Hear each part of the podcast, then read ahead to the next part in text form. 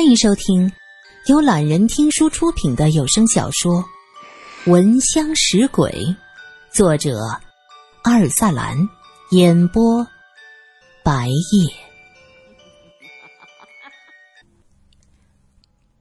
第一百四十八集，罗隐和旺堆睡得很熟，根本就没听见什么。但是罗隐了解苏三的能力，而旺堆自从被苏三救过一次之后。对苏三更是无条件的服从。他闻言站起来，跳下炕，蹲在地上摸这摸那，看得很仔细。小翠儿，你看到那抓挠的是老鼠？苏三问。那还有啥呀？你们不是说是老鼠吗？小翠儿的脑子一贯简单。我们是看到窗外有老鼠，可是并不能说明这抓挠声就是老鼠做的呀。我刚才听着。像是从这里头传过来的。苏三指着土炕，旺堆已经蹲在那儿检查半天了。闻言说道：“苏小姐，这炕结实着呢，应该不会有老鼠钻进去。”罗隐也点点头。刚才他的眼光一直跟着旺堆的动作走，他的确没发现什么破洞和大的缝隙之类的。苏三一想也是啊，若真有能钻进老鼠的洞。那烧炕的早就冒烟了，怎么能一点烟气都没有呢？这说明这炕的外边包裹的严实，烟都从烟囱走了。对了，烟囱。苏三指着烟囱，那就是老鼠钻进来的地方。大家一齐看向烟囱，罗隐也觉得苏三说的有道理，从烟囱爬进来抓一下，那这可能性非常大。这样一想。大家心安了。罗隐抬手看了一下表，已经凌晨三点多了。再等会儿，怕是要鸡叫天亮了。他打着哈欠，挥了挥手：“行了，行了，还是睡觉吧。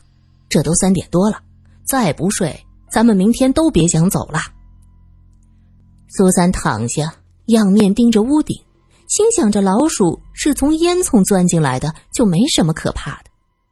可就在这时，门外传来急促的敲门声。谁呀？客人，你这明明是点着马灯，还骗我说是手电，这门上都印出灯芯了。原来这门上的楼窗也是薄牛皮蒙着的，从窗块格子上能够看到跳跃的灯火。知道了，这就熄灯。客人，你们这点了大半宿，要多出半块钱。滚吧！你们这客店老板和伙计全钻钱眼里了，你们是钱串子吧？啊！罗隐怒了，伙计方才被罗隐骗，一直想找茬儿。刚才悄悄上了二楼，看到灯火跳跃，就兴冲冲的来敲门。罗隐骂了一句，那伙计气不过顶嘴：“客人，你这可就过分了，我们也是小本经营。快走，老子的枪可不长眼。”旺堆也火了，二宝知道这三人带着枪呢，他哪里敢纠缠，恨恨的跺了跺脚，啐了一口，无声的骂道：“小气巴拉的，点灯熬油到半夜，等着明天老板娘掐你，活该！”店小二的脚步声去了，这屋子才彻底的安静下来。马上就要睡着，苏三又腾的坐起来，罗隐急忙问：“又怎么了？”奇怪，好像还有抓挠声。这一次我听清了，就在这儿。苏三指着自己身下的土炕，旺堆打着哈欠说：“苏小姐，你做噩梦了吧？”拜托，我还没睡着呢，哪里做的梦？苏三想了想，这老鼠既能从烟囱爬进来，那也能从炕洞爬进来，对不对？那是自然呐。旺堆说：“既然这样。”我们检查一下吧，我总觉得哪里不对。罗隐问：“你又想到什么了？”我，我又梦见了卖馄饨的姑娘。罗隐大惊：“你又梦见了安娜？”“不不不，这是个没见过的姑娘。我看到了她的脸，长得很清秀，十五六岁，就是有点儿……嗯，皮肤有点黑，有点异域风情。”算是个黑美人吧。呵，这梁山上的当地人一个个都很黑呀。苏小姐，你也许是这一路上遇到过的梁山女子，这做梦就梦见了。哦，罗先生说的‘日有所思，夜有所梦’。”罗隐摇头：“王队，你是不晓得这里面的干系，怕是这房子这店真有问题。”旺堆这才觉得事情严重了，到底是土司的护卫，立刻困意全消，眼睛放光。苏小姐，要不然我试着进炕洞看看。苏三看着旺堆五大三粗的样子，连连摇头。你的建议好得很，可是现在看，好像只有我能钻进去。哎，苏小姐，你怎么能做这种事儿呢？我虽然长得呃 壮了点儿。但是我有个绝活，能把自己缩小点哎，我先试试啊。旺堆说着，就走下地，开始脱衣服。你脱衣服干什么？罗隐问。苏三则低下了头。我方便钻呐。旺堆脱掉上衣，只穿着一条裤子，左看看右看看，将那马灯熄了，也不管烫不烫，就将里面的灯油倒出来，往那胸脯、胳膊上抹着。罗隐看着他的动作，不禁摇头啊，这旺堆还真是胆大心细，做事很有章法。旺堆身上抹满了油，蹲下身子，先探手探了探里面的温度，确定不会烫着自己，才深深的吸了口气，双手直直向前伸着，像是一条油光蹭亮的大蟒蛇，慢慢的往里头蠕动着。苏三在一边都看呆了。想不到旺堆还有这等本事。过了一会儿，旺堆的半个身子已经钻了进去。苏三和罗隐趁着旺堆进去检查，自己也围着内炕检查，还将炕被、炕席都掀开，一点一点的搜索。过了一会儿，旺堆一点点向后退着，终于退出了。他憋得满脸通红，灰头土脸的不说，一身都是木头灰。怎么样？旺堆指着炕洞，我总觉得里边真的不对劲儿。怎么个不对劲儿？罗隐追问。旺堆拍着脑袋，说不清楚。就像苏小姐说的，那里头味道很奇怪。这烧的是木头，应该没啥怪味儿啊。罗隐，咱们进来时这屋子的火炕就是烧着的。对，我当时还觉得这家店的服务真好。这个店烧点开水都要半块钱，哪里舍得早早的烧炕？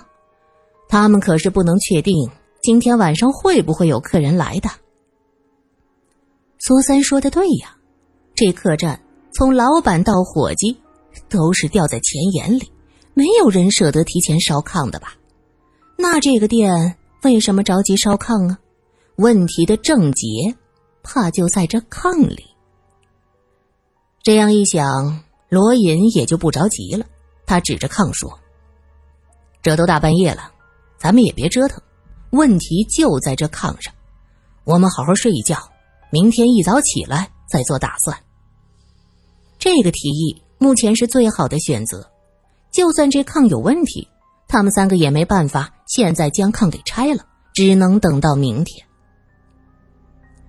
大概是心理原因吧，躺下之后。苏三觉得浑身不舒服，他想动又不敢动，怕打扰罗隐的休息。这一晚上自己一惊一乍好多次了，再这样折腾下去，晚上三个人谁都别睡了。想着一切等到明天再说，苏三的心也就放宽了。这也不知道过了多久，他渐渐的睡了过去。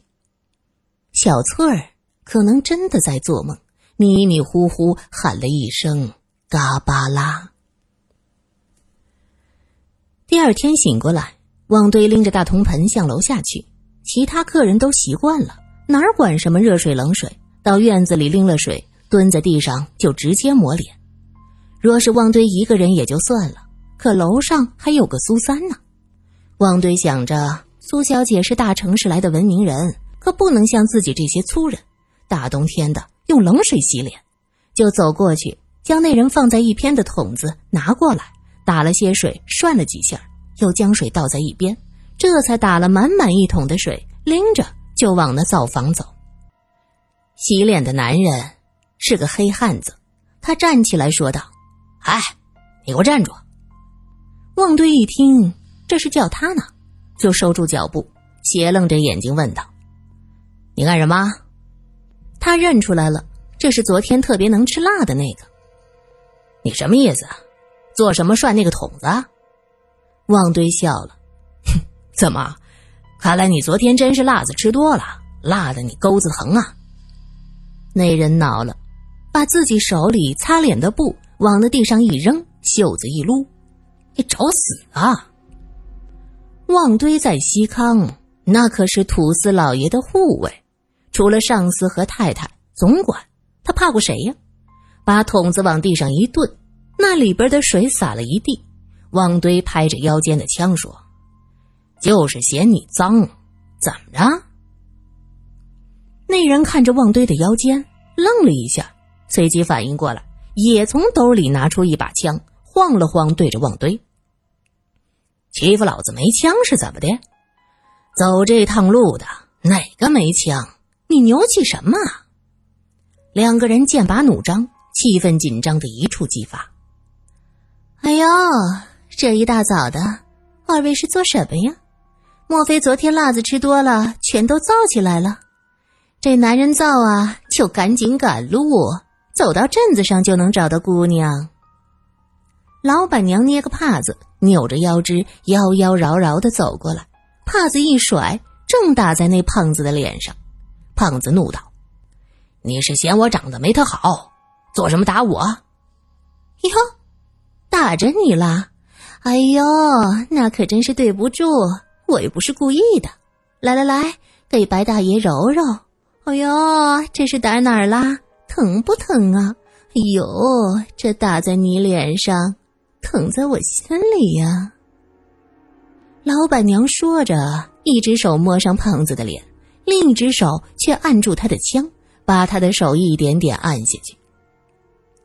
胖子得了点好处，那笑的是见牙不见眼，也就忘了旺堆这回事儿。旺堆哼了一声，拎着水就去了灶房。来到灶房门前，就看到里头冒出黑烟，莫不是着火了？吓得旺堆赶紧拎着水桶进来，却瞧见罗隐蹲在地上，呛的是连声咳嗽。旺堆急忙拉起罗隐，将他推出去，自己拎着一根柴，在那灶堂里捅了几下，又趴在地上用嘴吹风。过了一会儿。火塘里的火苗渐渐大了起来。好啊，你们差点点了灶房，要赔钱。二宝正好过来，看到灶房里的烟没散，大声喊着：“是不是又要半块大洋啊？”罗隐抱着肩膀，懒洋洋的问：“对，半块。行，有账不怕算，你都记着，到时一起给。”你们今天不走吧？没法走，同伴发烧了。啊，苏小姐病了。旺堆腾的站起来，指着二宝说：“要钱，要钱，要钱！你这人掉钱眼里了。我们小姐病了，该找你们赔钱。”哟，你这就是胡搅蛮缠了。你们的人病了，为什么找我们赔钱呢？老板娘正好过来，闻言问道：“哼，你们这旅店有鬼！”旺堆认为苏三病了，一定是昨天晚上没睡好，折腾几次的结果。他自知没法回去向多吉交差，同时那个多吉也未必是真的多吉。身为老土司的私生子，为了多活几年，他决定从此跟着苏三和罗隐浪迹天涯。苏三救过他，他心中早就将苏三作为自己的新主人了。哎呦，有鬼有鬼！鬼在哪儿呢？老板娘斜瞪着罗隐。这位先生，这鬼在哪儿呢？昨日晚上你们闹也就算了，这大白天红口白牙，你可不能胡说呀！鬼，鬼就在……旺堆眼珠子一转，在炕里。旺堆给人的感觉呀，那是个粗人，没这么多弯弯绕的心眼他一说鬼在炕里。罗隐是冷眼旁观，就见老板娘脸上明显的不自然的抽搐，随即大叫：“胡扯！二宝则冷笑：“你们这些城里人，造谣诬陷的本事还真不小。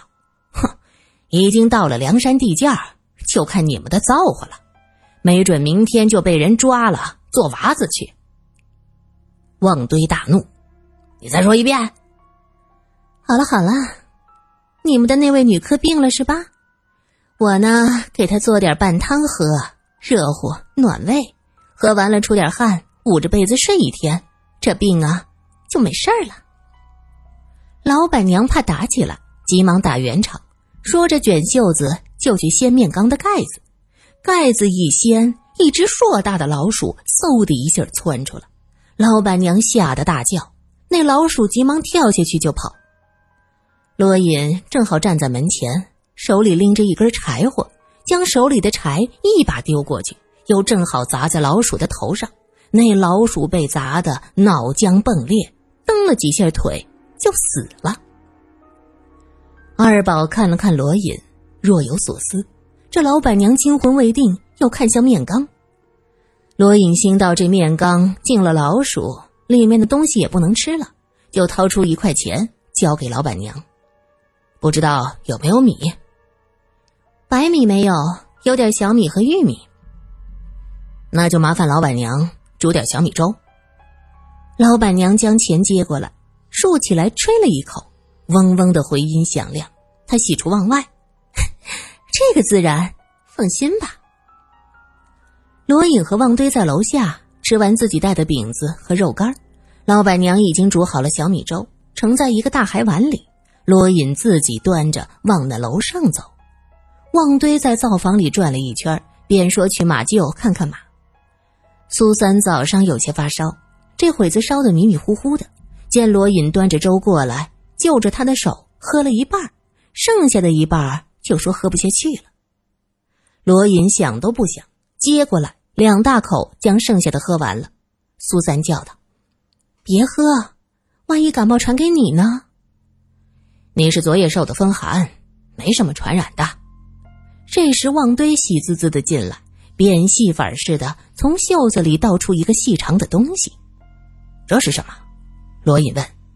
我在后院找着的，用这玩意儿对着砖缝一点一点的，就能把炕砖给撬开。咱们就能看看这里头到底有个啥。旺堆挥了挥手里的凿子。